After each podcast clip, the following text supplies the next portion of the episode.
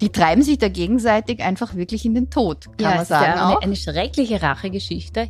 Es ist schön, dass man immer wieder mal mitkriegt, dass die Weltgeschichte so reich ist, dass man immer wieder was entdecken kann, was eigentlich alle anderen schon kennen. Also es sind Sätze, die, die ziehen dann die Schuhe aus. Hitler hat wenigstens nicht mit Liebe seine Feinde vernichtet. Boah. Presse Play. Die Bücherei. Hallo und herzlich willkommen zur sechsten Folge unserer Bücherei. Wir sind jetzt schon so routiniert und so weit, dass wir rätseln mussten, welche Folge das jetzt ist. Die also die sechste schon. sechste. Wie immer haben wir drei Bücher mitgebracht. Ein Buch, das in allen Buchhandlungen liegt und wo auch schon viele Besprechungen vorliegen. Auch eine im Spektrum übrigens.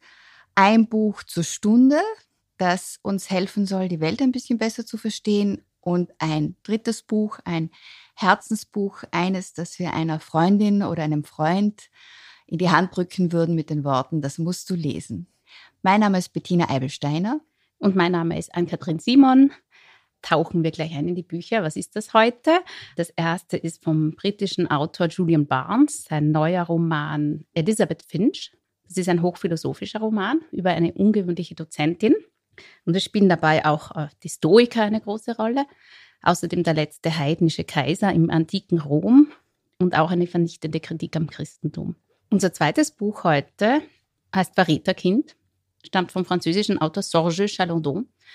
Und in diesem Roman entdeckt ein Sohn, der im Grunde Chalandon selbst ist, entdeckt ein Sohn das wahnsinnige Lügengebäude seines Vaters und was der wirklich im Zweiten Weltkrieg gemacht hat. Und unser drittes Buch ist Mitu Sanyal über Emily Bronte. Und zwar, der Titel heißt wirklich so, Mitu Sanyal über Emily Bronte. Mitu Sanyal, das ist die deutsche Autorin, die eine breite Öffentlichkeit spätestens seit letztem Jahr kennt, weil sie für den Roman Identity auf die Shortlist des Deutschen Buchpreises gekommen ist. Und dieses neue Buch von ihr ist eine wunderbare Liebeserklärung an den Roman Sturmhöhe, Wuthering Hate von Emily Bronte. Julian Barnes, was haben wir zu ihm zu sagen? Ein paar biografische Angaben. 46 geboren, hat als Lexikograph gearbeitet, bevor er angefangen hat zu schreiben, hat Krimis geschrieben unter einem Pseudonym. Damit hat er, glaube ich, sogar angefangen. Das Pseudonym hieß Dan Kavanagh. Das war nach seiner Agentin, die ihn betreut hat und die er dann später geheiratet hat. Der jüngste Roman, den er vor diesem neuen veröffentlicht hat, war Der Lärm der Zeit.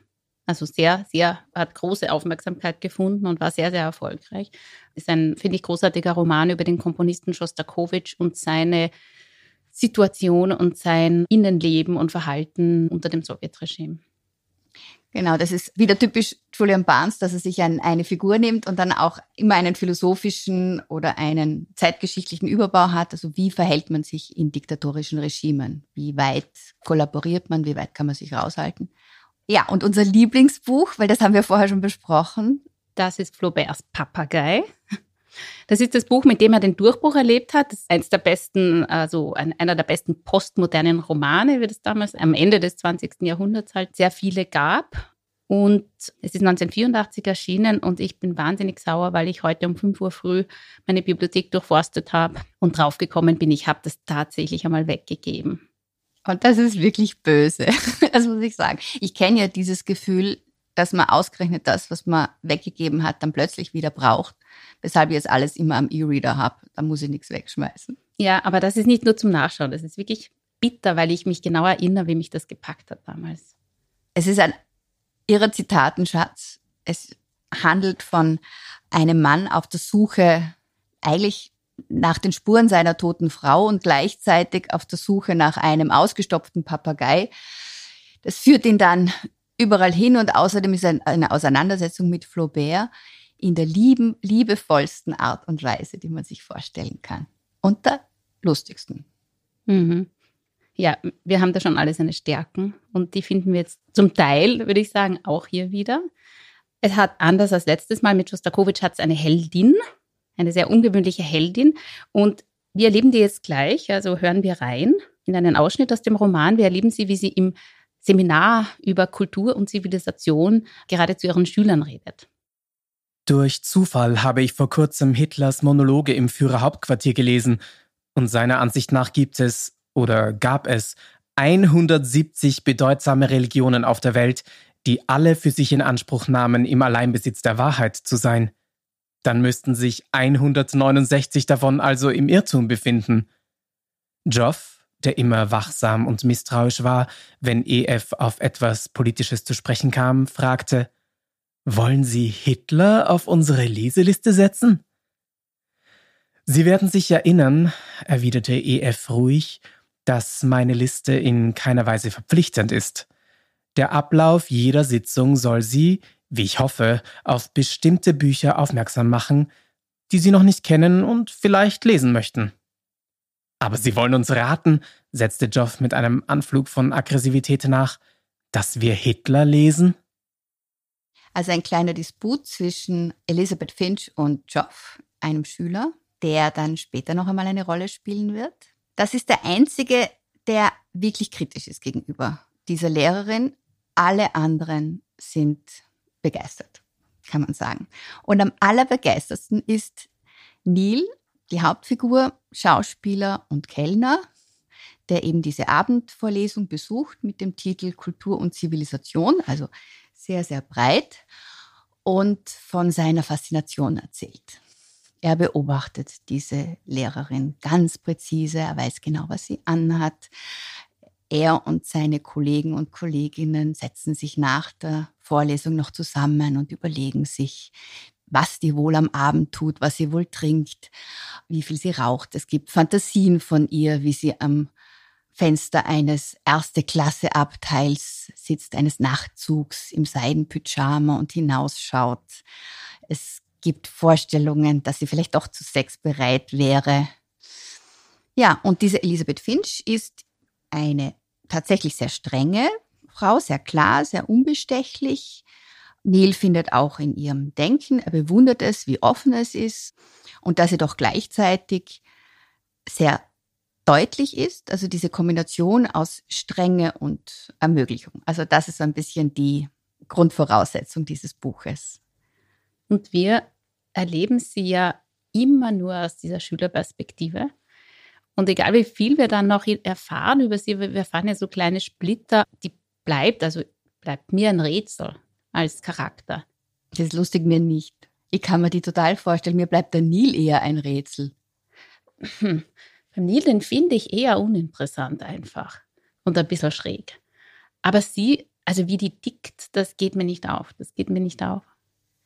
Ich glaube auch, das ist gar nicht notwendig. Weil es ging ja auch dem Neil nicht wirklich darum, sie psychologisch zu erklären. Es Nein, ging ihm ja, eher, ja. es geht ihm eher um diesen Überbau, um die Philosophie. Ich sage das jetzt überhaupt nicht kritisch. Mhm. Also das gehört ja zum Barnes dazu, dass der immer Biografien versucht zu schreiben oder jemanden zeigt, der versucht über ein Leben, mhm. ein fremdes Leben nachzuforschen ja. oder über die Vergangenheit und dann man sieht, das geht irgendwie nicht.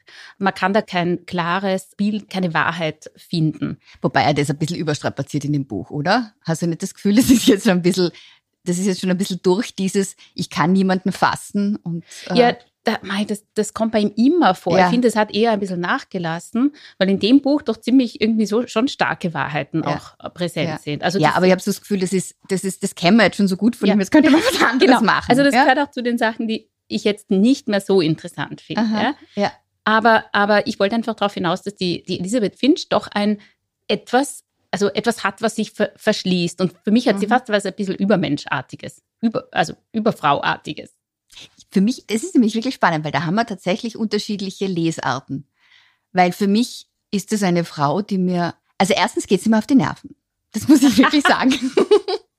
sie geht mir einfach auf die das Nerven. Das hätte ich jetzt gar nicht so deutlich gesagt, ja. Wie sie da auftritt und ihre Weisheiten von sich gibt, die größtenteils angelesen sind und meines Erachtens nach nicht wirklich durchdrungen. Äh, aber das stellt den ganzen Roman in Frage. Ja, ich stelle den Roman in Frage. Nein, ich bin mir nicht ganz sicher, ob man den Roman in Frage stellen muss deshalb. Okay, aber jetzt kommen wir mal überhaupt zurück. Die Leser wissen noch nicht einmal, wer das ist, oder? ja. Also, Elisabeth Finch. Die wird ja durch Äußeres, die wird ja eigentlich eingeführt, indem also für uns als Leser auch eingeführt, indem wir den Blick der Schüler teilen auf sie, wie sie da auftritt und in der Klasse steht. Ja. Und, und da sind schon diese ganzen Details darüber, wie sie angezogen ist, die sagen schon ganz viel aus über sie. Also sie hat so einen, einen, einen alt, altmodischen Look, aber der eigentlich eher bedeutet jenseits der Moden in dem Roman. Ja, also etwas ein bisschen zeitloses und zwar auch ganz schon klar definiert, also immer diese festen Schuhe, nie lange Röcke, also was alles nicht sehr sexy wirkt eigentlich. Nie, nie, nie darf man ein nacktes Bein sehen. Sie hat immer Strumpfhosen an, also auch im Sommer. Mhm. Sie hat eine kleine mhm. Brusche, immer Seidenblusen oder von sehr feiner Baumwolle. Also eine Frau, die durchaus auf ihr Äußeres achtet, aber mit allem signalisiert, ich stehe irgendwie drüber. Steht irgendwie drüber oder jenseits ja irgendwelcher aktuellen, keine Ahnung, Moden eben. Und sie raucht auch das ist ja interessant, wie sie raucht. Also nicht, dass sie raucht, sondern wie sie raucht. Sie raucht mit einer solchen Ungeniertheit, also mit einer solchen Selbstverständlichkeit, die heute eigentlich fast nicht mehr so vorkommt. Also der Schüler hat das Gefühl, sie geniert sich nicht im geringsten, darum sie ist nicht. Und auch das ist so wahnsinnig viel Projektion. Da stehen so, was würde sie sagen, wenn man sie fragen würde, warum sie raucht? Und dann kommt so, ja, sie würde sagen, dass sie daran keine Gedanken verschwendet und dass der, der Tod egal ist, weil er kommt ja sowieso so in dieser Art und Weise. Es sind so immer so diese, diese Überlegungen, was wäre, wenn. Und in diesen kleinen Details drückt sich ja schon ihr Wesen aus, dass sie so rigoros ist, dass sie so bei ihr Denken und Leben so eins sind miteinander, dass eigentlich das Denken bei ihr aus dem innersten Kern ihres Wesens kommt, diese, diese Ungerührtheit, diese übernatürliche Ruhe, die er zuschreibt und diese Konsequenz und Furchtlosigkeit auch. Also sie wird auch als ein Mensch beschrieben, du lachst, Bettina, als ein Mensch beschrieben, der, der null Selbstmitleid hat. Und einmal sagt der Schüler, der bewundernde Schüler, sie ist der erwachsenste Mensch, sie war der erwachsenste Mensch, den ich kenne. Und damit fasst er das eigentlich zusammen, diese, diese Rigorosität, diese Disziplin, diese Konsequenz, mit der sie ihr Denken lebt. Ja, ich empfinde sie halt nicht als furchtlos, aber da bin ich vielleicht so psychologisch. Ja. Mir ist die, ich habe einfach das Gefühl, die hat wahnsinnig Angst und baut dann was drumherum. Und ich bin mir nicht sicher, ob das in dem Roman jetzt wirklich rauskommt oder nicht, ob das meine Interpretation ist. Ich habe auch das Gefühl, sie, sie, sie krallt sich an ein paar Themen so fest. Also das ist für mich jetzt nicht wirklich eine freie Denkerin, weil sie hat im Grunde genommen eine wesentliche These, die sie, glaube ich, selbst entwickelt hat, dass dieser Julian Apostater schuld ist an der Tristheit des europäischen Lebens. Nein, ist das nicht so? Nein, das war ja der letzte heidische Kaiser, der das versucht eben, hat genau, genau, genau. Aber deswegen, weil er eben nicht, es nicht geschafft hat, hat sie. Ah, nein, ja. aber er ist ja ein Held okay, er ist der letzte Leuchtturm, er ist der letzte heidnische Kaiser, der noch die antike Kultur und die antike Religion zu retten versucht vor dem schrecklichen Christentum, das ja. daherkommt. Und dann ist er gestorben und deswegen ist alles im Bach untergegangen und es gibt keine Freude an Sex mehr oder es gibt zu wenig Freude an Sex, es gibt zu wenig Fröhlichkeit. Das Heidentum wurde ruiniert und das böse Christentum, der böse Katholizismus, der böse Protestantismus haben sich verbreitet und deswegen sind wir dort, wo wir sind. Und diese These ist dann ja auch Thema ihres Vortrags, über den sie dann stolpert, weil man ihr vorwirft, was war genau dann der Vorwurf? Die Titelzeile in dem Boulevardblatt hieß dann, ihre Professorin, glaube ich, ihre Professorin gibt Christentum die Schuld an unserem schlechten Sexleben. Ja, genau, genau. Und dann Ihr hat sie auch noch Hitler zitiert. Und dann hat sie auch noch Hitler zitiert und das bricht ihr dann endgültig das Knack und sie muss aufhören, Vorträge zu halten. In Pension ist sie zu diesem Zeitpunkt schon, aber sie verschwindet aus der Öffentlichkeit. Im Übrigen auch eine Passage des Romans, die ich vollkommen, die ich, die ich für überzogen halte. Also der Guardian, der dann einen Aufmacher macht, wo ein Foto von ihr drinnen ist und ein Foto von irgendeinem Supermodel und drunter steht, wer versteht mehr von Sex? Also das wird der Guardian nicht machen und abgesehen davon, dafür ist die dann doch zu unbedeutend. Ich meine, das ist ja keine bedeutende Figur im Geistesleben von Großbritannien. Nicht einmal in der, in der, in der Erzählung. Also das knirscht in diesem Roman schon immer wieder mal massiv. Okay, das sind jetzt Details. Aber du sagst tatsächlich, dass die eigentlich ein, ein Topfen, ein Topfen sagt und eigentlich sich eine Weltanschauung, eigentlich eine sehr, sehr rigide Weltanschauung mhm. zurechtgezimmert hat. Und mal, das sehe ich, das sehe ich schon anders. Also ich bin ganz total bei dir, wenn man das so ernst nimmt, wenn man das so wörtlich nimmt, was wäre alles passiert, wenn das Christentum nicht gekommen wäre? Dann, es hätte die die antike Freiheit und Fröhlichkeit hätte weiter regiert. Mhm. Es hätte vielleicht sogar keine religiöse Intoleranz gegeben. Es hätte keinen Rassismus gegeben. Also das alles, wenn man das wörtlich nimmt, Ja, da muss man natürlich sagen, topfen. Ja, also allein schon, was den Rassismus anbelangt, weiß man, dass die Kirche genauso viel dazu getan hat, den Kolonialismus mitzutragen, als auch die Sklaverei, also mit dem christlichen Gedankengut, also dann auch wegzuschaffen. Mhm. Ja. Das ist klar. Aber erstens muss man wissen, dass ja, man muss bedenken, dass der Schüler das schreibt, diesen. Ja, eben. Es ist von der, von der Perspektive des Schülers aus gesehen, der natürlich immer weniger weiß als der Lehrer oder die Lehrerin. Der Schüler schreibt dann diese Arbeit über den Julian Apostata und da kommen dann diese Sachen vor, da kommt auch ein ganz arger Satz vor. Also es sind Sätze, die, die ziehen dann die Schuhe aus. Hitler hat wenigstens nicht mit Liebe seine Feinde vernichtet. Boah.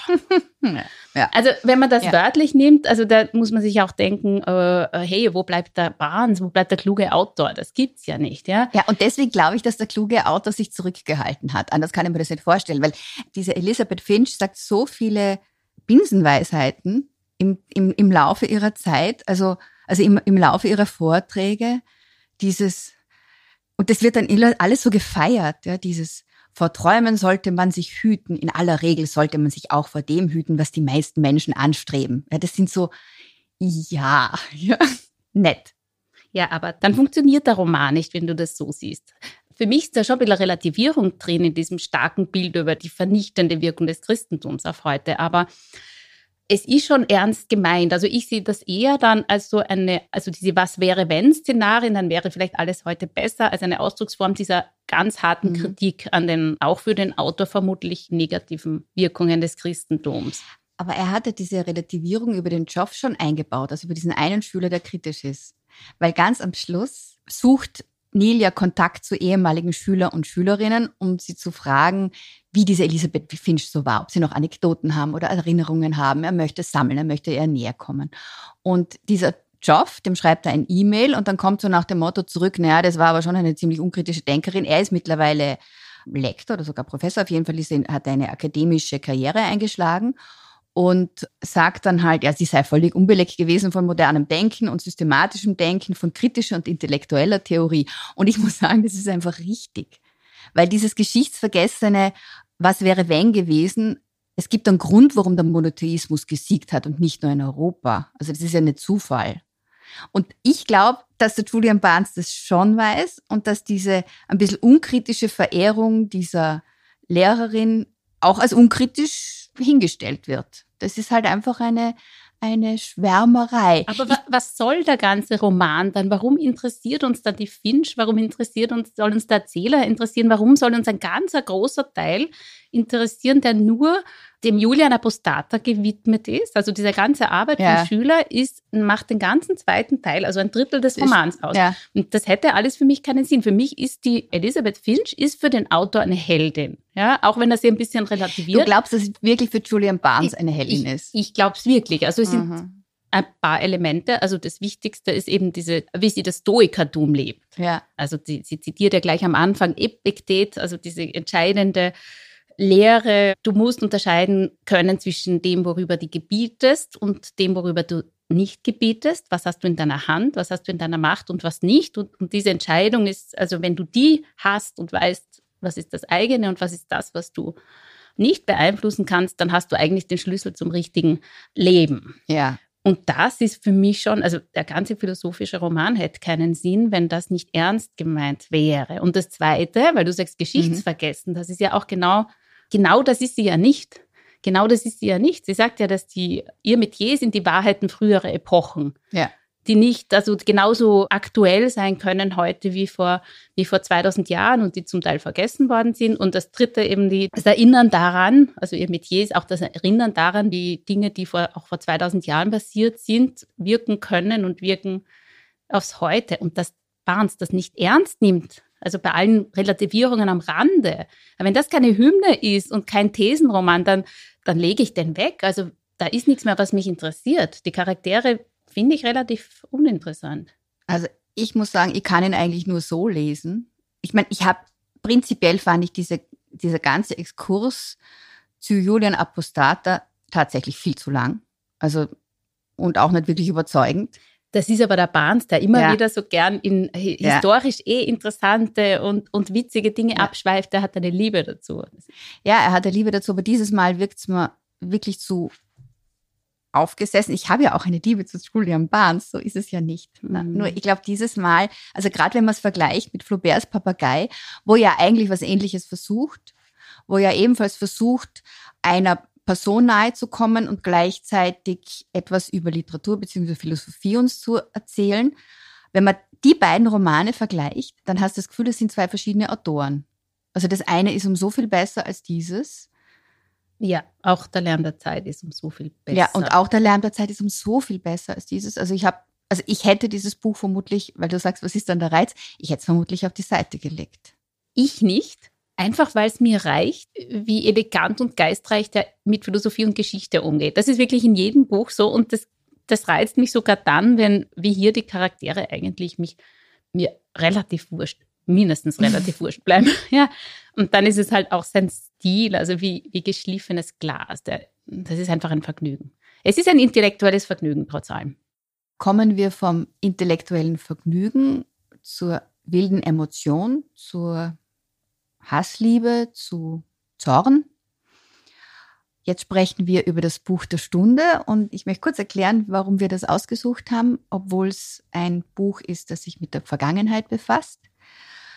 Es ist ein Buch über einen Sohn, der herausfindet, was sein Vater während der NS-Zeit getrieben hat in Frankreich. Und das ist ein Thema, das jetzt im Moment vermehrt wieder hochkommt. Man kann sich überlegen, warum. Vermutlich zum Teil werden die Archive geöffnet. Das ist eben in diesem Fall passiert. Zum Teil sterben die Väter. Die Söhne finden Briefe, finden Tagebücher. Auch in meinem Bekanntenkreis ist sowas passiert, dass mhm. man also am Dachboden noch was findet und danach liest und dann sein, ja, auch sein, sein Bild des eigenen Vaters relativieren muss. Also das ist jetzt, glaube ich, gerade. Vater oder Großvater? Oft Väter. Oft Väter, aber natürlich gibt's auch diese Bewegung, dass die, die Enkelkinder jetzt Fragen stellen, was war eigentlich mit den Großvätern? Also da sterben die Großväter. Also wir hatten im Spektrum einen Text von einer Frau, die, die, die Miriam Gebhardt, die darüber schreibt, dass sie nicht am Grab des Großvaters war, nicht bei der Beerdigung und sich dann anfängt, Fragen zu stellen, was hat denn der da eigentlich gemacht in der Zeit, ja, der Großvater. Und die Enkelkinder treffen sich dann und das geht von, er hat das Zyklon B erfunden bis zu, er hat Juden versteckt. Also sie wissen gar nichts. Mhm. Ja. Und dann anfangen nachzufragen und dieses Schweigen der, der Väter oft über die Großväter spielt also in diesem Text eine große Rolle. Ja, aber jetzt kommen wir zurück. Und das ist aber insofern schon ein besonderer Fall, als sich das ja schon bei ihm so lang hinzieht und die Geschichte ist noch viel wahnsinniger, viel irrer, wahnwitziger, als man sie eigentlich erfinden könnte. Aber ganz kurz noch zum Autor, wer ist das eigentlich? Sorge Chalandon in Frankreich ist er wirklich sehr bekannt. Ich würde schon sagen, er ist einer der wichtigsten und auch meist ausgezeichneten zeitgenössischen Schriftsteller in Frankreich. Ist jetzt 70 Jahre alt, er war lange Journalist, er hat einen Preis bekommen 1987 schon für seine Berichterstattung über den Prozess gegen Klaus Barbie, also den man den Schlechter von Lyon nannte, den Gestapo-Chef. Er war auch Kriegsreporter immer wieder hat zum Beispiel den Libanonkrieg, also seine Erfahrungen im Libanonkrieg verarbeitet im Roman Die vierte Wand. Da geht es um eine Antigone-Aufführung im umkämpften Beirut. Und Rückkehr nach Kilibex ist auch ein Kriegsroman im weitesten Sinn. Da geht es um einen Spion enttarnten IRA-Kämpfer. Verrat spielt immer wieder eine Rolle in seinen Romanen. Vor allem aber geht es immer wieder um den Zweiten Weltkrieg und da gleichzeitig um seinen Vater. Und das ist jetzt sein dritter Vaterroman. Er hat schon zwei geschrieben, das waren Die Legende unserer Väter und Mein fremder Vater. Und es kann einen echt nicht verwundern, dass der Vater immer wieder, dass er sich immer wieder am Vater abarbeitet, weil die Geschichte seines Vaters wirklich irre ist. Wie du gesagt hast, irre. ja, dann hören wir ins Buch hinein, Verräterkind. Ohne ihn aus den Augen zu lassen, legte ich das Blatt auf den Couchtisch. Er betrachtete es, die Brille baumelte an ihrer Schnur, dann nahm er es in die Hände, und sein Gesicht zerfiel. Die Augen und Mundwinkel, die Stirnfalten, die hohlen Wangen, das Kinn, alles löste sich auf. Es war das erste Mal, dass ich meinen Vater zittern sah. Mit bebenden Händen und Lippen hockte er in seinem Sessel wie ein Kaninchen vor der Schlange. Kein Wort, kein Blick für mich. Nur das Blatt zwischen seinen zitternden Händen. Er schnappte mit offenem Mund nach Luft. Seine Haut war wie die eines Toten. Er legte das Blatt auf die Armlehne seines Sessels, setzte die Brille auf, nahm das Dokument wieder zur Hand, las es noch einmal, hundertmal, ohne ein Wort zu sagen. Am 18. Juni 1987, 43 Jahre nachdem amerikanische Soldaten dieses Dokument aus seinem Marschgepäck gefischt hatten, hielt sein Sohn es ihm vor die Nase. Ich weiß alles, Papa. Noch nie hatte Angst seine Augen verschleiert. Sie waren nicht weit aufgerissen wie bei einem überraschten Kind, sondern fast geschlossen. Ein Blick aus einem Anderswo, wie im Moment des letzten Atemzugs. Nie hatte ich ihn so bar jeden Ausdrucks, jeder Antwort, jeder Abwehr erlebt. Er ließ sich in seinen Sessel sinken. Raus hier, sagte er mit kehliger, rauer Stimme. So, man kann über den Roman eigentlich, ich kann den Inhalt nicht erzählen, wenn ich nicht vorher sage, was die, in den anderen zwei Väterromanen gestanden ist. Das gehört ja zu dieser Geschichte dazu. Du hast also den Roman Die Legende unserer Väter, glaube ich, 2012 veröffentlicht. Und da verarbeitet er seine Erfahrung, der Autor verarbeitet seine Erfahrung, dass der Vater gar nicht der große Resistancekämpfer war, wie er immer geglaubt hat, weil der Vater ihm solche Geschichten erzählt hat.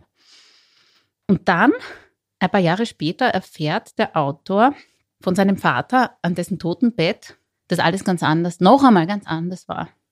Er war bei der Waffen-SS, er hat in Russland gekämpft, er war in den Ruinen von Berlin zu Kriegsende und er fällt wieder aus allen Wolken und schreibt dann einen Roman darüber. Der heißt Mein fremder Vater. Und das war vor sieben Jahren oder acht Jahren. Und jetzt, Achtung, festhalten, jetzt kommt ein neuer Roman, weil wieder alles anders ist. 2020 hat Chalondon nämlich ein Dossier gefunden oder es ist ihm endlich in die Hände gekommen von der französischen Justiz über seinen Vater. Und da hat er endlich die, wirklich die Wahrheit erfahren darüber, was sein Vater gemacht hat. Der war weder in der Waffen-SS noch war wirklich in der Resistance. Er war tatsächlich ganz kurz in der Resistance, aber im Grunde genommen war das ein, ein junger, 21, 22-Jähriger, der überall und nirgends war, der in, in glaube ich, vier Jahren fünf Uniformen getragen hat, der für die französische Armee gekämpft hat. Dann hat er für die, also die Armee der Vichy-Regierung, also er hat für die Deutschen gekämpft, er war ganz kurz in der Resistance und er war als freiwilliger Arbeiter in Deutschland. Er hat eigentlich als überall wieder desertiert. Er hat sich überall durchgeschwindelt und eigentlich so wie ein, keine, einmal heißt ein Dorfflegel im Roman, ja, der nach jedem seiner Streiche den Gendarmen ein Stippchen schlägt. Also wieder ganz ein anderer Vater, ganz ein anderes Bild. Und das ist jetzt offenbar das wirkliche Bild. Und was macht Sorge Chalandon nach dieser Entdeckung? Er schreibt seinen dritten Vaterroman.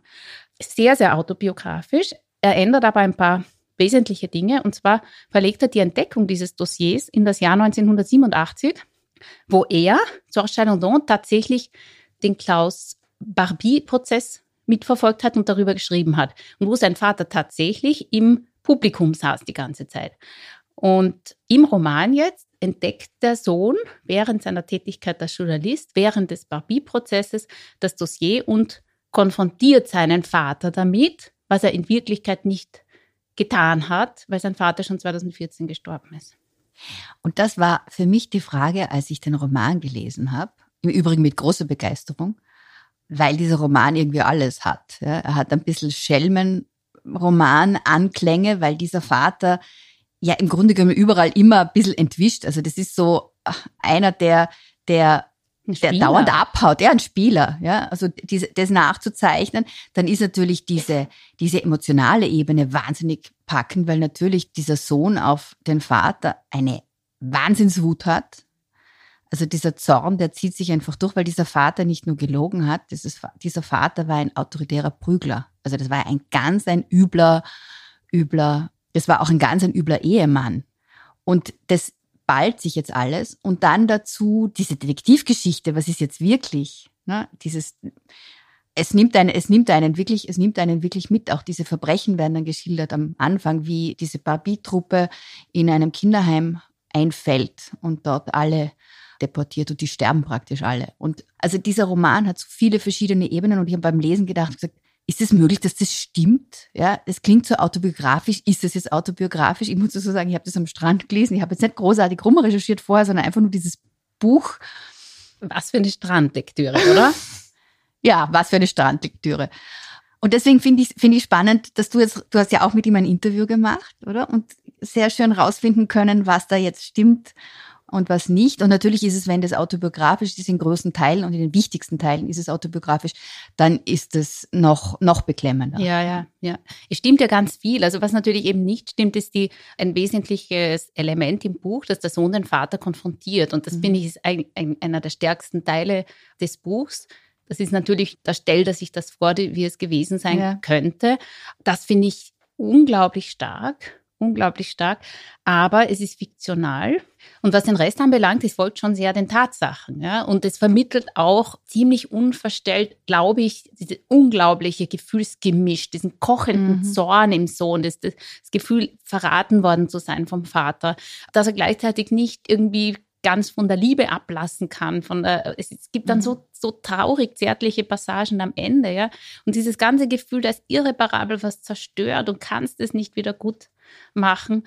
Das hat so eine Dringlichkeit, da ist so viel Herzblut drin. Und wenn ein Autor dann auch noch so gut schreibt, ja, ja. dann wird das richtig stark wie in dem Roman. Aber zurück zum Interview. Das, drei Sachen habe ich jetzt besonders in Erinnerung. Erstens einmal diese, was diese Konfrontation betrifft, dass er sagt, ja, wenn das wirklich gewesen wäre, ist eigentlich jetzt im Nachhinein heilfroh, weil das auch total gefährlich werden hätte können. Ja? ja weil sein Vater wirklich in diesen Lügen gelebt hat. Und wenn man so jemanden rausreißt und der ist auch noch gewalttätig, hat Charles Andons Mutter auch geschlagen und, und die Kinder, dann kann alles passieren. Ja? Das heißt, es hätte lebensgefährlich werden können. Und das andere dass er so darauf beharrt, dass er seinen Vater nicht verurteilt für das, was er im Krieg getan hat, weil er mhm. sagt, er kann das im heutigen Frankreich mhm. nicht. Er weiß nicht. Jeder, der in der Resistance, mhm. der, der, jeder, der heute sagt, er wäre sicher in der Resistance gewesen, das ist einfach obszön, sagt er. Sein Vater ist für ihn ein Dreckskerl, weil er nie Vater war, weil er ihn das Vater verraten hat, weil er die Familie ein Leben lang so belogen hat.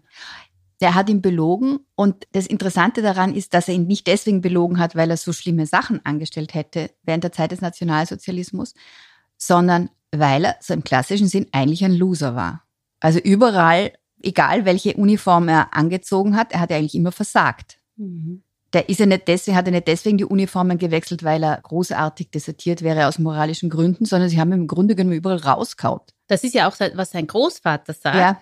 Also der Großvater von Chalondon, vom Autor Chalondon, sagt ja einmal über seinen, über Chalondons Vater, pff, das ist ein Gauner, das, der ist gar nichts wert, ja. Der hat eigentlich nur im Krieg hat er Verräter. Ja, ein Verräter.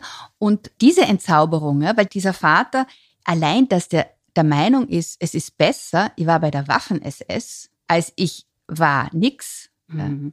spricht ja schon so viel. Ja. Also ich finde diesen, diesen Roman noch psychologisch wahnsinnig spannend. Ja? ja? Wie und warum du so ein Lügengebäude aufbaust.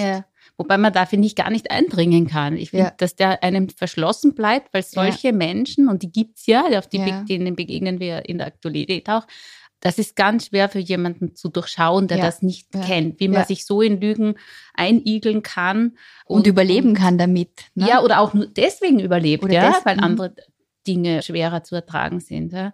Und ich finde eben, das ist psychologisch schwer zugänglich. Und was ich also das Allerfesselndste finde, sind, ist die Psychologie des Sohns auch, also mhm. alle diese widerstreitenden Gefühle. Und ich finde, man kann den Roman dann auch unterschiedlich lesen. Es ist, ich habe dem Autor dann im Interview gesagt, ich finde, das hat zwischendurch auch wirklich Züge eines Tribunals, einer mhm. Hinrichtung. Mhm. Und wie passt das dazu, dass der Sohn im Roman sagt, er will eigentlich den Vater retten? Da ist der Autor des Chalondon richtig fast zornig geworden, mhm. weil er das nicht überhaupt nicht so sieht, weil er sagt, das ist mir ist in Frankreich vorgeworfen worden, der Roman ist so zärtlich, der Roman, mhm. das ist ja verrückt, wie du deinen Vater immer noch liebst. Und ich finde, das ist auch das Interessante, das ist so vermischt und, und wechselt sich so ab ja, und sagt dadurch auch so viel aus über diese Vater-Sohn-Beziehung, also Sohn-Vater-Beziehung. Ja. Und er auf irgendeine Art und Weise rettet er ihn ja doch am Schluss. Ich finde, ich finde, also ich, ich, will jetzt das Ende nicht mhm, verraten, mhm. aber es hat für mich was von, er darf so quasi ein allerletztes Mal doch flüchten, wenn auch mhm. an einen ganz anderen Ort psychisch. Aber Ja, ist eine interessante Frage, ja. Also der Autor sagt ja auch, er gibt ihm seine Würde zurück am Ende. Auf der anderen Seite kann man auch sagen, die Konfrontation treibt ihn eigentlich überhaupt in den Wahnsinn. Ne? Mhm. Aber es sind am Ende so Szenen, wo sich das Herz so zusammengezogen ja. hat bei mir. Ja. Diese kleine Szene, wo nach dieser schrecklichen Konfrontation mit mhm. dem Vater, wo der Vater in Journalisten, mhm. Äh, Schwein, Gestapo und, und sowas nennt, ja, wo der Vater dann vor dem Gerichtsgebäude auf den Sohn trifft und so sagt, der eine sagt, ach, du bist auch da. Da sagt der Vater zum Sohn und der Sohn sagt, ja, wo sollte ich denn sonst sein? Und dann gehen sie mhm. da den Weg entlang und er, und der Vater benimmt sich ein bisschen wie ein würdiger alter Herr und sie reden schön heute was, ja. Hm. Der Juli wird gut. Also fast, das hat was fast Zärtliches oder auch, wie er fast ins Wasser geht und der Sohn ihn eigentlich rausholt. Ja, auf jeden Fall ein, ein sehr berührendes Buch. Ja, ich habe alles gesagt dazu, glaube ich, ja. Gehen wir zum nächsten. Mityu Sanyal über Bronte. Mhm. Vom Hass zur Liebe. Oder eigentlich Hass, ich würde es gar nicht so sagen, oder? Hassliebe. Ja, Und es geht auch um ihre Wobei, wobei es jetzt auch irgendwie Hassliebe geht. Das stimmt, ja. Irgendwie. Genau. Ja, kurz biografische Daten. In Düsseldorf geboren, hat eine polnische Mutter und einen indischen Vater, was im Buch auch eine Rolle spielt. Und einen britischen Ehemann, mhm. was auch eine Rolle spielen wird. Kulturwissenschaftlerin? Das merkt man auch in ihren Romanen, mhm. in ihren Büchern. Und wie gesagt, das haben wir schon erwähnt, dass Identity sehr erfolgreich war, ihr Roman 2021 auf der Shortlist vom Deutschen Buchpreis. Ja, und dieses Buch, das sie jetzt veröffentlicht hat, ist in einer Reihe, das muss man dazu sagen, das ist in einer Reihe erschienen Bücher meines Lebens. Da schreiben Autoren über ein Lebensbuch, ein jeweiliges Lebensbuch, das für sie besondere Bedeutung hat. Und Mitu Sanyal hat sich eben Sturmhöhe ausgesucht von Emily Bronte. Und so heißt das Buch auch Mitu Sanyal über Emily Bronte. Ja, dann hören wir mal rein ins Buch. Wuthering Heights war der erste echte Roman, den ich gelesen habe. Meine Initiation in die Welt der Erwachsenenliteratur. Und das war ein Glücksgefühl, ein synästhetisches Ganzkörpererlebnis und ein Problem. Hängte er doch die Latte für weitere Romane extrem hoch, so dass ich später oft dachte, das ist ja alles schön und gut, aber wann kommt endlich das Moor? Wo sind die Geister? Was ist mit der Anwesenheit einer Anderswelt? Ja, und von mir aus könnten wir jetzt zum Schwärmen beginnen. Ich muss dazu sagen, dass ich dieses Buch vorher noch nicht gelesen habe und ich Mitu Sanyal und auch dir, Ann-Kathrin, dankbar bin für die, weil das war dein Vorschlag. Und, und ich bin Mitu Sanyal dankbar, dass ich es jetzt wieder lese, die Sturmhöhe. Nein, das war für mich eine wirkliche Entdeckung. Es ist schön, dass man immer wieder mal mitkriegt, dass die Weltgeschichte so reich ist, dass man immer wieder was entdecken kann, was eigentlich alle anderen schon kennen und dann begeistert, wie gesagt, in meinem Fall am Strand liegen kann und lesen kann. Das war super. Und ich werde es jetzt meinen Töchtern empfehlen. Ich meine, älteres 13, schauen wir mal. Ja. Nein, ich, ich war jetzt wieder total gepackt. Ich kann mich erinnern, dass ich die Sturmhöhe mit viel also viel gefesselter gelesen habe als Jane Eyre. Viel, viel gefesselter. Einerseits ist es ein typischer Schauerromantik-Roman, aber so packend in den Charakteren und, mhm. und eigentlich, äh, eigentlich auch sehr kompliziert und ganz toll konstruiert. Und dann und dann hat dieses, dieses Liebespaar hat einfach sowas, auch Dämonisches, ja. Also, und da denkt man sich natürlich, diese Pfarrerstochter sitzt dort mit ihren Schwestern und ihrem Papa, so am Yorkshire oder was ist, also relativ abgelegen, nicht so abgelegen, also nicht so von der Welt abgeschieden, wie man immer dachte. Also, die haben schon durchaus, also Austausch gehabt und das ist, das ist ganz hübsch, weil die Mitu Sanyal da einige Dinge richtig stellt, die sich so eingebürgert haben. Zum Beispiel wird immer wieder kolportiert, dass die Schwestern aus dem Fenster gesehen haben und draußen standen die Grabsteine der Mutter und der älteren Schwestern, die an Tuberkulose gestorben sind. Im Übrigen die, die Schwestern dann mhm. auch. Und das stimmt einfach nicht. Ja, stimmt einfach nicht. Ja. Und ich habe jetzt neulich bei Arte, ich habe mich natürlich vorbereitet und habe bei Arte angefangen, eine Doku zu sehen. Mhm. Und genau dieses, diese Geschichte kam wieder. Und dann habe ich aufgehört, diese Doku anzuschauen. Und mir gedacht, okay, wenn ihr gleich solche Schnitzer macht am Anfang, dann ja. muss ich gar nicht mehr weiterschauen. Das ist genau Teil dieses Mythos. Mir war nicht klar, wie groß der im englischsprachigen mhm. Raum ist. Also das, dass das wirklich so ein, ein Buch war, das so eingeschlagen hat. Also irgendwann schreibt die Sanyal, äh, jemand hat darüber geschrieben, das traf die Literaturwelt wie ein herannahender oder brausender Zug. Das hat so viel Aufsehen gemacht und es wurde so viel diskutiert offenbar und dass es dann bis heute noch so einen richtigen Kult gibt. Und ich finde, man versteht es, wenn man es liest. Und es hat natürlich auch diese Vorstellung dazu beigetragen, dass da diese Pfarrers sind, so Pfarrerstöchter abgelegen in der Heide- und Moorlandschaft und dann schreiben sie sowas und das ist schon unglaublich spannend. Diese Pfarrerstochter schreibt einen Roman, wo die um ein Liebespaar, das eigentlich lieber in der Hölle ist als getrennt. Also zumindest von Heathcliff kommt das ganz explizit. Und die Casey sagt ja auch einmal, ich wäre im Himmel unglücklich. Also mhm. ich, ich würde, der Heathcliff würde da nicht hinpassen, ich würde, das, das ginge einfach nicht, da bin ich lieber irgendwo anders. Und sie finden sich ja dann zwischendurch unter der Erde, weil der Heathcliff sogar das, als Casey tot ist, die Sargwand öffnen lässt, um sich quasi mit ihr zu vereinigen. Also es ist so richtig, richtig düster, romantisch und dämonisch, ja. Und es darf jede Figur auch wirklich leben. Es darf jede Figur amoralisch sein. Also dieses, ich glaube, das war auch das, was so verstört hat damals. Du kannst Kathy und Heathcliff, aber auch alle anderen nicht irgendwo einordnen und sagen, das ist das Beispiel oder das haben sie falsch gemacht und deswegen passiert dieses oder jenes. Also diese ganze, gerade dieser sittliche Komplex, der in der Literatur damals sehr stark war, jetzt immer noch stark ist, der fehlt hier komplett. Die treiben sich da gegenseitig einfach wirklich in den Tod, kann man kann ja, man sagen. Ja eine, eine, schreckliche Rachegeschichte. Heathcliff hat ja einen, also wird ja auch dazu gemacht, ja, zu diesem Charakter, der er ist. Aber er ist natürlich furchtbar. Das ist eine Rachegeschichte, die sich über zwei Generationen hinzieht.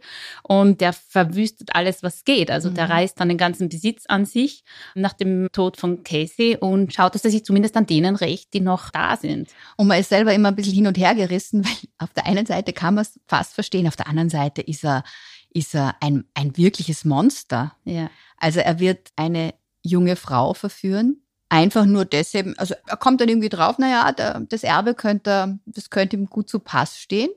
Und die ist hoffnungslos in ihn verliebt, wird noch gewarnt ja. von Kathy, die sagt, also passt da auf, versucht den Kontakt zwischen den beiden unterbinden, zu unterbinden, aber es gelingt ihm nicht. Mhm. Und diese junge Frau gibt sich ihm hin und sie heiraten und es ein Tag nach der Heirat stellt sich heraus, er ist nur brutal zu Es ihr. ist ja Teil eines eiskalten Racheplans, ja. weil er sich rächt an der Casey, weil sie einen anderen Mann geheiratet hat und an dem neuen Mann von der ja. Casey, der der Bruder von der Dame ist, die er jetzt heiratet. Ja? Also und eine doppelte Rache. Genau, und das Gemeine ist, dass er zunächst gar nicht dran gedacht hat. Sie bringt ihn eigentlich auf den Gedanken.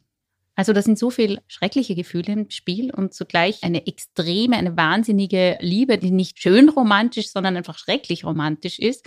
Aber diese zwei Wesen, das hat ja auch etwas Magisches. Diese zwei Menschen, die Casey und der Heathcliff, das kann man nicht erklären. Warum sind die so aneinander gebunden? Warum fühlen die sich so, als würden sie eigentlich fast eins sein und könnte, es wäre fast, es ist völlig unmöglich, die auseinanderzureißen. Es ist über, über den Tod hinaus noch unmöglich, sie auseinanderzureißen.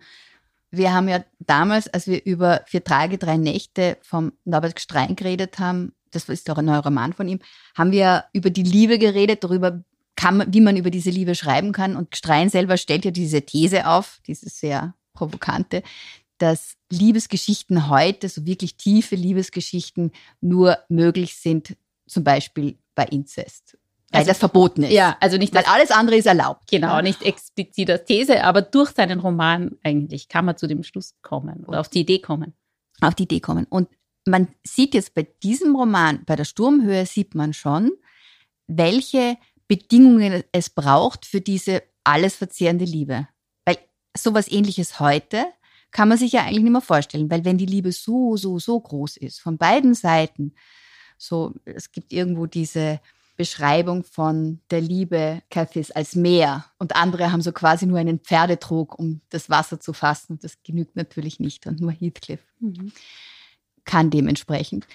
Da würde man so, doch heute alle Grenzen überwinden. Man wird irgendwas finden, um zueinander genau, zu finden. Genau. Aber das war damals natürlich nicht möglich. Und das zeigt der Roman schon auch auf vielen, vielen verschiedenen Ebenen. Ne? Also auf der einen Seite diese diese Cases, es gibt da zwei, ja, und dann gibt's noch eine Isabella. Es sind eigentlich drei Liebesgeschichten, die hier erzählt werden. Alle drei wachsen so unglaublich behütet auf, ja, zunächst. Also ja, nicht nach außen. Es gibt kaum Möglichkeiten, Kontakt. Also die, die Isabella und die zweite Kathy werden dann 13, 14 und haben eigentlich praktisch nie einen fremden Mann gesehen. Ne? Mhm. Mhm. Und der allererst Beste, der dann daherkommt, ihm fliegen dann die Herzen zu. Also das ist einmal ein wichtiger Punkt. Dann natürlich, was Mito Sanyal schreibt dann über Klassengegensätze. Das spielt hier auch eine Rolle. Dann natürlich auch Race. Also es gibt so, so viele Hürden, die aufgestellt werden und die können nicht zueinander Ja, kommen. Race muss man erklären. Also das ist halt, er wird als dunkelhäutig beschrieben und das kann alles heißen. Also einer, einer sagt einmal, ein, das äh, wie schaut aus wie ein kleiner Inder oder ist Ja. vielleicht ein kleiner Inder, das kann aber auch irisch sein. Die Mito Sanyal macht darauf aufmerksam, dass sogar Leute aus Cornwall irgendwie für die Städter oder was, also irgendwie fast wie, keine Ahnung, also auch so dunkelhäutige, Mhm. bisschen weniger, also minderwertige Menschen empfunden werden konnten. Und er wird immer, also das ist auffällig, wie oft als halt so schwarz und dunkel, schmutzig auch, ja, aber als dunkelhäutig Genau. beschrieben wird. Ja. Dunkelhäutig, furchterregend. Und- also da kam, kommen Ja, diese ja. ganzen, diese ganzen Klischees und Aber Ängste das her. schreckt die Casey ja nicht, ja? Ja. Aber obwohl die so extrem sind und so viele Grenzen überwinden, auch das schreibt übrigens die Sanyal, das ist wirklich krass, dass sie gleichzeitig so wenig überwinden können, dass Mhm. das die Klassenschranken also so äh, Die einfach halten. trotzdem unüberwindlich bleiben. Und da ist ja die Casey, also Und da spielt natürlich noch was eine Rolle, dass sie bitterarm wären, wenn sie zueinander kämen. Weil Genau. die Frau erbt nichts. Also Genau. die Töchter erben Ja, nicht. Das genau. heißt, sie sind eigentlich darauf angewiesen, auf eine, ja, auf ein, eine Partie, die ihnen zumindest das Überleben sichern. genau, genau. Und das ist, glaube ich, schon der letzte Schritt. Du, aber wir wollten noch kurz über die Nelly reden. Also die eigentlich die Haupterzählerin ist, oder? Die, die, von der wir am meisten über die Geschichte erfahren, weil wir erfahren sie ja im Rückblick. Aber wir sind Wir erfahren sie von mittendrin. einem Mann, der dieses Anwesen mietet. das Nebenanwesen, ja, das Und die Haushälterin, die alles miterlebt hat, bedient ihn und erzählt ihm, was passiert ist. Also wir haben so quasi den Mieter und diese Nelly, die erzählen. Also er erzählt das, die Nelly erzählt. genau. Und da ist die Frage jetzt, wie, also glaubhaft ist das alles, was sie erzählt. Also ich empfinde sie schon als, als eine verlässliche Erzählerin. Weil die Mito Sanyal sagte, sie hat diese Erzählerin nie in Frage gestellt. Sie hat immer gefunden, das passt. Und ich habe beim Lesen schon so ein bisschen das Gefühl gehabt, die ist bei allem immer dabei. Immer passiert gerade was Schreckliches, weil sie zu langsam war, weil sie den Schlüssel verloren hat oder so irgendwas. Und sie mischt sich auch ununterbrochen ein. Sie weiß immer alles besser. Die, die letzte große, schlimme Episode zwischen den beiden Liebenden, wo sie dann anschließend stirbt, das passiert dort einfach. Die Liebe ist so groß, dass man stirbt. Die wird von dieser Nelly eigentlich initiiert, weil sie, Kathys Ehemann, verrät, was gesprochen worden ist. Also die, die, die mischt ja auch permanent mit. Mhm. Und- also auf die Idee, dass sie eine Mitschuld hätte oder irgendwie in Frage gestellt werden muss als Erzählerin, hätte ich jetzt trotzdem nicht gehabt. Also ich finde sie involviert. Ja. Und ich, ich, ich kann dir mir vorstellen, dass die Emily, die Emily Bronte mit ihr auch eine Instanz geschaffen hat, die ein bisschen das Moralische reinbringt. Also sie hat einerseits Mitleid, sie hat. Mitleid mit dem Heathcliff, Mhm. ist interessanterweise also sehr kritisch gegenüber der Casey, gegenüber Arroganz. Ja. Und hat, also sie, ich finde, es ist eine eigene Figur, die auch diesen eigentlich ein bisschen einen herkömmlichen moralischen Standpunkt reinbringt, aber recht positiv, weil sie ja Mitleid hat, auch mit diesem dahergelaufenen Heathcliff, der so schlecht behandelt wird im Haus. Aber es ist nicht die Haltung des Romans. Ja? Nein, es ist weil sonst wäre der ganz anders geschrieben. Sonst Nein, es ist ja die Haltung des Romans, gar nicht. Und deswegen habe ich manchmal das Gefühl, sie hat, da hat die Emily Bronte noch eine weitere Ebene eingezogen, die man vielleicht noch beachten könnte. Ich glaube nicht, dass es irgendwas von dem Roman wegnimmt Mhm. oder relativiert. Mhm. Aber diese Figur ist schon irgendwie, hat was, hat ein bisschen was bei aller, bei aller auch Liebe. Ja, aber die sind ja eben alle ambivalent, oder? Wir haben ja, Ja, keine einzige ja. Figur, die einfach positiv Stimmt, ja. ist und deswegen passt sie da auch rein, finde ich. Ja. Aber, aber der Roman selber könnte so gar nicht geschrieben sein mit dieser ganzen Faszination für das Dämonische, für diese Ja. dunkle Liebe, könnte nicht geschrieben sein, wenn Nellys Haltung der Standpunkt des Romans wäre. Nein. Nein, das wäre das, das wär, wär absurd. Nein, nein, wir müssen ja so weit müssen wir schon trauen, dass diese Liebe, sonst wäre es schade um diese große, große, große Liebe. Genau. Ähm, ja. Ja, dann wären wir es für heute. Mit diesmal eigentlich vier Buchempfehlungen. Wir haben richtig. Oder eigentlich sogar fünf, Wir wenn haben wir den Flauberts Papagei auch Na, noch wir haben mindestens drei ganz heiße Leseempfehlungen, oder? Ja. Sturmhöhe gehört Ja. dazu. Und eine gemischte, Ja, genau. Julian Barnes. Ja, dann sind wir fertig für heute. Ja, dann darf ich mich von Ihnen verabschieden. Ich freue mich schon aufs nächste Mal. Mein Name ist Bettina Eibelsteiner. Mhm, mein Name ist Ann-Kathrin Simon. Ich freue mich auch. Und wir freuen uns auch über Feedback und Rückmeldungen, Fragen. Dafür gibt es eine E-Mail-Adresse podcast.diepresse.com. Auf Wiederhören. Julian Barnes, Elizabeth Finch, Kiepenheuer und Witsch, übersetzt von Gertraude Krüger. Serge Jalandon, Verräterkind, DTV, aus dem Französischen von Brigitte Große. Mitu Sanyal, über Emily Bronte, Kiepenheuer und Witsch. Emily Bronte, Sturmhöhe. Presse Play. Die Bücherei.